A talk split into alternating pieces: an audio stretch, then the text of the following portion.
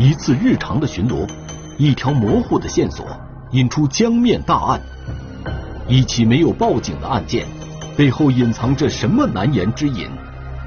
一艘消失的运油船，嫌疑人去往了哪里？一个椅背上的破洞，成为破案关键。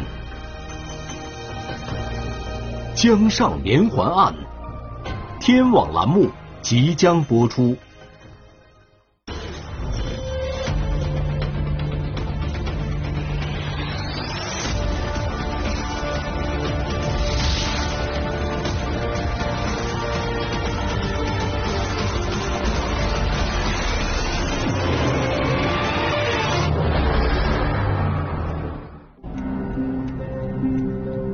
二零一九年五月二十二日，长江航运公安局苏州分局刑警支队的民警准备对一个盘踞在长江流域的犯罪团伙展开抓捕。每名侦查员脸上的表情都异常严肃。那反过来说，那倒是预先就有准备的，那上来就是要干。在这么一个治安状况良好的情况下，暗藏着这么一股邪恶的势力。为了这次行动，警方已经准备了长达一个月之久，而这一切要从三个月前的一条线索说起。二零一九年二月，长江航运公安局苏州分局常熟派出所的民警在日常一次水上巡逻时，偶然听到运油船上的几名船员似乎在讨论一起案件。在民警的询问下，一条意外的线索反映上来。一个船员就是向我们反映，就是说，现在长江上，他听说啊，不是他本人经历的，呃，听说这个长江上曾经在前一段时间发生过一起抢劫这个呃成品油的案件。该船员反映，自己也是听一些同行所说，在不久前。一艘运油船曾经在长江太仓段水域航行时遭到抢劫，船上所运输的成品油被抢走。可是，当警方想进一步详细了解这起事件时，该船员却表示自己也只是听到只言片语，对详细情况并不十分了解。就问他，呃，大概什么时间点，呃，什么人被抢劫？船员就跟我们说的很含糊了，他说这个只是我道听途说，呃，具体信息我真是没法核实。尽管警方一时间无法核实这起案件的真实性，但这条线索仍引起了巡逻民警的重视，并马上将情况上报到长江航运公安局苏州分局，对这起抢劫案件进行核实。感到很震惊，因为我们这里也是属于经济发达地区，这个。这个长江里一直这个自海自海形势很好，有有有有的这个打架或者说这个运运输的纠纷啊，呃，这个都正常的。这个长江上发生抢劫，这个是使到感到很震惊。然而奇怪的是，长江航运公安局苏州分局在近一段时间内并没有接到过抢劫类警情，这不禁让警方感到。十分疑惑。如果真像他所说的话，运输船被抢劫，不管运输什么物品，对吧？作为我们船上的话，运呃运输这个吨位都是很大的，就是数量是很大的，相应的它这个涉案价值肯定也是很大的。我们当时也很疑惑，为什么他们船方被抢劫之后，却没有到我们公安机关来进行举报或者报警？对这个背后到底藏着什么秘密，或者没不方便向我们公安机关透露的？长江航运公安局苏州分局管辖范围为一百七十五公里长江干线水域，全县共设有四个公安派出所，其主要职能之一就是负责侦破发生在长江水域的各类刑事案件。尽管初期调查并未有任何结果，但警觉的侦查员认为，既然江面上的船员之间有对这起案件的传言，那么此事。必然不是空穴来风。江上做这个抢劫这个违法犯罪活动啊，可以说危害是很大。对这个水运行业来说，他们肯定要传播的对吧？传播这个信息，在这么一个治安状况良好的情况下，暗藏着这么一股邪恶的势力对吧？他们这个一个严重的暴力犯罪活动，对他们从业人员心理上打击是很大的。随即，长江航运公安局苏州分局立即组织警力，对这起抢劫案展开进一步的侦查，以确定案件的真实性。在走访了大量船员后，一些零星的线索反映上来。我们公安机关经过侦查工作发现，呃，一名盐城籍陈某，他在二零一九年年初的时候很可能被抢劫过，但是他没有到我们公安机关报过案。然后呢，我们呃侦查组人员呢立马就赶赴盐城寻找这个陈某，向他核实这个具体情况。警方在找到陈某后，陈某表现得异常紧张。当警方询问起他的船是否曾经被抢劫时，他告诉侦查员，二零一九年一月二十八日深夜，当自己的船行驶到长江太仓段水域，一伙驾驶快艇的人手持警棍突然登船，对自己的船实施了抢劫。他跟我们讲了，当时是呃有七八个人乘坐一艘快艇，就是莫名其妙的穿着统一的服装。类似于军装、军警，就是到他们船上上去之后呢，把他们所有的人都控制，带到小艇上带离，然后小艇在长江里面兜圈子，他们自己呢都被这个犯罪嫌疑人戴上了头套之后呢，他们也分不清东南西北。那么整个这个过程呢，大概持续了两个小时左右呢，再把他们原路送回到船上。那么这个受害人上到船上之后呢，这个。因为上船的时候就明显发现那个船船舶的那个吃水位啊是明显的上升了。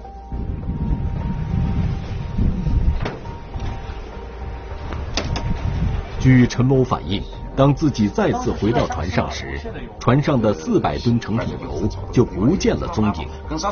而当警方问起陈某被抢后为什么不报案时，陈某表示自己是怕麻烦。所以没到公安机关报警。他跟我们说，运费的话也就四五万块钱这个样子，货物本身不是我的。然后对我来说，我我的损失可能最大的就是精神上的损失，加上这一趟运费。那我作为承运方，我为什么要去报警？我多一事不如少一事。他就抱着这样的心态，所以说没有到我们公安机关来报警。在确定抢劫案曾真实发生后。长江航运公安局苏州分局随即成立专案组，对该案进行彻查。我们后来呢也做过一些思考，到底呢他抢劫的时候啊，这个四百吨油、四百吨左右的油，他是怎么过驳走的？他是到底是呃找一条船过来现场过驳走，还是说他把这个呃受害船舶开到附近的港口来这个及时卸油？对我们今后这个案件的走向又有帮助。案发地位于太仓水域五号府与六号府之间，到最近的港口卸油，往返时间都要三个小时以上。而按照陈某描述，他们离开船的时间仅有两个小时左右。在这么短的时间内，劫匪是不可能将船开回港口卸油的。这个是长江北支。然后很可能就是我们推测的第一条，他就是说找一条跟他同等大小，应该说比他还大一点的运输游船来现场接驳这这个运输油。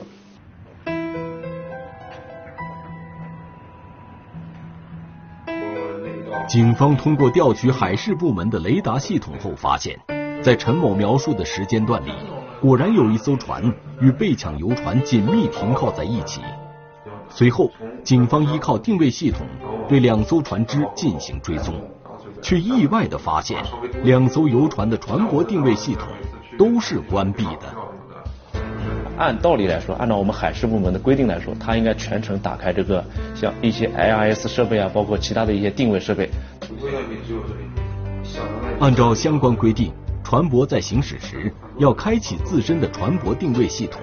一方面，海事部门能够了解每条船的运行轨迹；另一方面，来往的船只也能发现行驶的航线上是否有其他船只，避免碰撞。但是，现在陈某的运油船和劫匪的运油船都关闭了该系统，这让警方有了一丝疑惑。因为倒是考虑到他们这个从事这个行业或者从事这个违法犯罪活动啊，他们很可能把船上自带的一些定位系统啊，包括 IIS 等设备是关闭的，所以说我们找的话是有一定难度的。但他陈某这个轨迹都是关闭的，这个设备是关闭的，这个背后到底隐藏着什么秘密？其实很值得我们去进一步推敲。警方认为陈某这一行为极度反常，立即前往闸口调取了陈某运油船的进出闸记录，果然发现了端倪。发现他们过闸的时候啊，都是选择凌晨五六点这个样子，也就是第一档他们要紧急过闸。他们肯定出于多种因素考虑。根据行业规律，运油船基本都是在上午时间段过闸，很少会有凌晨时分过闸的。然而，陈某有过数次凌晨过闸的记录，这不禁引起了警方的怀疑。除此以外，陈某的过驳方式也引起了警方的注意。因为陈某跟我们讲。他这个过驳方式就是船对船过驳，因为按道理来说，正规的行业操作规则来说，应该是岸上到船上，对吧？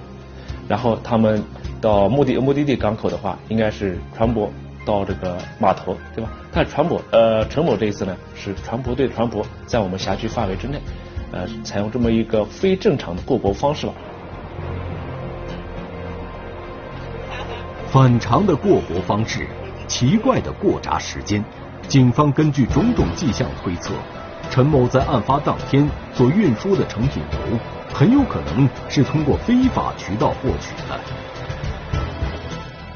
这个几个方面结合起来，我们觉得他这个运输的基本上就是走私油，所以说他后来也不会到公安机关来报警。侦查员再次找到了陈某，在警方的询问下，陈某承认了在案发当天自己所运输的。确实是一批没有经过申报的走私油。在遭到抢劫后，由于害怕报案后自己也会受到相应处罚，所以才没有选择报警。警方在给陈某讲明利害关系后，陈某终于放下包袱，全力配合警方的调查。因为他们也有他们很大的顾虑，很大的顾虑。但是顾虑在打消之后，他也希望公安机关能够将犯罪嫌疑人绳之以法。如此恶劣的行为，说实话，都有可能把命搭上。那你那天到哪？放下包袱的陈某对侦查员讲述了案发当天的全部经过，并回忆起案发当天的诸多细节。好，你现在就他在这个。快艇上看到的一些情况，比如说两个很重要特征，他觉得这个快艇是一个双排座的，而且这个快艇是前开门，因为我们一般快艇的话，长江上快艇的话都是侧开门，左开或者右开，这是第一点。除此以外，陈某还向侦查员提供了一些重要的线索。他是坐在驾驶室同一排的后座上的，到底是倒数第一张还是第二张，他不能确定。但是他在坐在这个座位上的时候，让他戴上头套不许动的时候，他用自己的大拇指在这个前面的座位的后靠背上左下四分之一处做了一个标记，留下了一个小洞，他自己用手掏出来的小洞。然后在这个抢劫人员交谈的过程中啊，他发现了这伙抢劫人员跟他的呃老家这个盐城口音比较相似。警方根据陈某所提供的线索，全力查找扣押陈某等人的快艇。除了小艇是前开门这一线索，劫匪的盐城口音、椅背上的破洞，这些都是警方找寻这艘快艇的关键线索。我们在接到陈陈某给我们反映这个情况之后啊，我可以说是特别兴奋，就是兴奋的像一个三四岁的小小孩子一样。这个点因为。在我们水上这个呃侦办案件来说，呃这个一对一的证据是很难很难捕捉的。他能够向我们提供这方面证据的话，就是我们一个有利的证据点，我们立马就要开展寻找这个这个这个证据的。警方马上在案发地周围可能停靠快艇的地方进行寻找。然而，尽管警方不断扩大搜索范围，却依然没有找到这艘快艇的任何踪迹。就是到底原来犯罪嫌疑人这个艇藏在哪个位置的？这个艇现在是否还在这个周边的水域？我就心里就起了毛了。后来就没没办法确定。虽然说也花了一个星期去寻找，没有找到。当时确实有点呃消极吧。我们考虑作案嫌疑人会不会不做了，把这快艇卖掉了，或者拆解掉了，转移到其他地方了。我们这条路是走不下去的，我们还一直在走，这就是浪费时间，对吧？小董哎警方继续加大查找力度，一度将搜索范围扩展到案发地对岸水域。搜索范围的扩大，警方需要排查更多的港口码头。想要在这其中找到一艘小艇，无异于大海捞针。我们没放弃。一点没放弃，我们就是奔着这个宗旨，这个，嗯，这个就是抢劫的这个团伙，这个犯罪分子，不把他救出来，不把他这个绳之以法，作为我们这个，呃，水上公安、水上的警察，这个一方不说，就是保一方平安，就起不到，就是讲的空话了，就是我们心里想就是说，总之对不起这身衣服，所以说我们就本着这个这个坚定的信心。念想，一定要把它调查清楚。会打开的，从这里进入。警方继续扩大排查范围，终于在排查了数十艘快艇、近百个码头后，在南通某港口十公里范围内的一个码头附近，发现一艘被遗弃的快艇。找到这艘快艇，跟陈某描述的从外观上来说是很吻合的。首先白色，然后在这个左后排。这个有这个被手人为的手抠的洞，然后呢，找到快艇之后啊，我们立马把它固定。为了不打草惊蛇，警方并没有在周边展开调查，而是从该快艇的品牌入手，寻找其经销商，调取这艘快艇的购买记录。这个快艇呢，我们找到之后啊，我们也根据呃快艇上的名牌号找到它相应的厂家，厂家呢，我们也去。呃，了解了一些账务情况，发现呢是一个航母，当时是去支付的这个快艇的款项。通过调查，警方得知航某盐城人，无正当职业。据陈某反映，自己在船上听到嫌疑人所使用的正是盐城方言，这一线索加大了警方对杭某的怀疑。这个杭某呢，呃。出现在我们视线之内呢，我们觉得他这个确实有很大的作案嫌疑，他符合种种特征。一方面，他也是盐城口音；另外一方面，他的快艇啊，不管是快艇的特征也好。警方立即对航某展开调查。与此同时，另一名可疑男子进入到警方视线。该男子名为王某人，盐城人，与航某联系较为频繁。据了解，王某人平日做运输成品油生意，名下有一艘运油船。吨位与被抢油船的吨位几乎相同。警方结合杭某与王某人的关系进行推断，这艘船很有可能就是案发当晚嫌疑人所使用的运油船。随即对王某人的运油船展开调查。那这样的话就，是说他从闸口进入长江的时间基本上是在我们案发之前这段时间。然后呢？经过好几个小时之后啊，他肯定也要进闸，对吧？通过长江这个闸口进闸，我们也调查、走访，他经过哪些闸口？呃，他的一些作业规律、活动规律，发现了他在这个凌晨的时候，呃，疑似作案的时候啊，相应的那一天，果然案发当日。王某人的运油船也曾出现在案发地附近的闸口，警方推测这可能并不是一个简单的巧合。就在此时，调查杭某与王某人银行账户的侦查员反馈回消息，在对杭某和王某人资金往来调查中，发现一些现象。既然他们抢了这个油，他们肯定要把这油卖出去，对不对？他们是通过什么方式卖的？呃，然后我们从通过他们这几个人的账务上面看到啊，就是经常有十来万、十六七万的账务进来。查一下这个相关企业的账务情况。对于一个生意人来说，账户内的资金流转十分正常。但是，当办案民警看到几次相同数额的转账后，更加深了对杭某、王某人的怀疑。这个呢，十六七万，我们也很熟悉这个这个大概这个数额范围，因为呢，一辆油罐车它这个装载这个吨位啊，也就是三十一吨到三十三吨这个样子，结合当时市场行情五千来块钱的话，也就是说总价也正好十六七万，我们就初步判断它是通过油罐车分销的方式把这一批油呢卖出去。根据种种迹象，警方判断，杭某、王某人就是抢劫陈某的涉案人员。随即对两人展开进一步调查，一个盘踞在长江太仓段水域的犯罪团伙逐渐显露出来。就是以陈某、庞某、陶某、王某四人为首的这个抢劫团伙，就彻底的浮出水面。经过梳理发现，该团伙涉案人员共三十五人，分布在盐城、太仓等地。在掌握了所有团伙成员的具体位置后，警方决定对该团伙进行收网。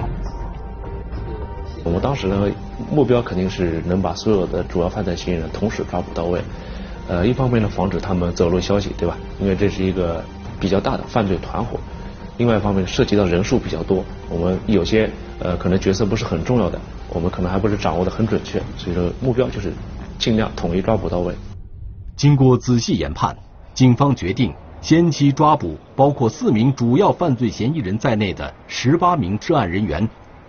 二零一九年五月二十二日凌晨，警方决定对这十八人实施集中抓捕。就涉及的嫌疑人比较多，而且地域也非常广阔，所以呢，我们的领导也是及时向这个上级部门申请这个援助，然后我们是和无锡市公安局。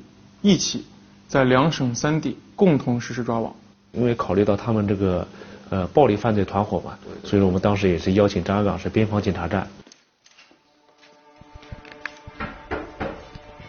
抓捕工作如期展开，在其中一名犯罪嫌疑人家中，警方搜查到了嫌疑人作案时冒充执法人员所穿的迷彩服等物证。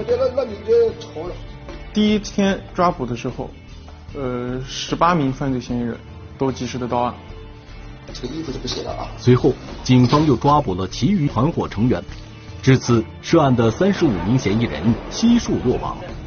但是，到案后，几名主要嫌疑人拒不承认犯罪事实，互相推诿，审讯工作进展的异常艰难。尤其是在审讯中发现，呃，这伙犯罪嫌疑人呢，因为涉及的人数较多。且犯罪嫌疑人较多，怀有就是有案底，还有前科劣迹，对对抗审查的这种心态还是比较严重的。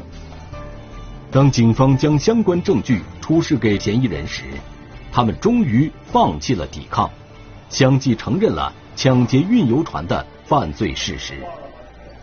呃，我们是分组，大家进行讨论，啊，对其中两名态度较为良好的犯罪嫌疑人进行集中审讯。呃，最终呢，也是打成功的打开了缺口。这些有没有什么具体的？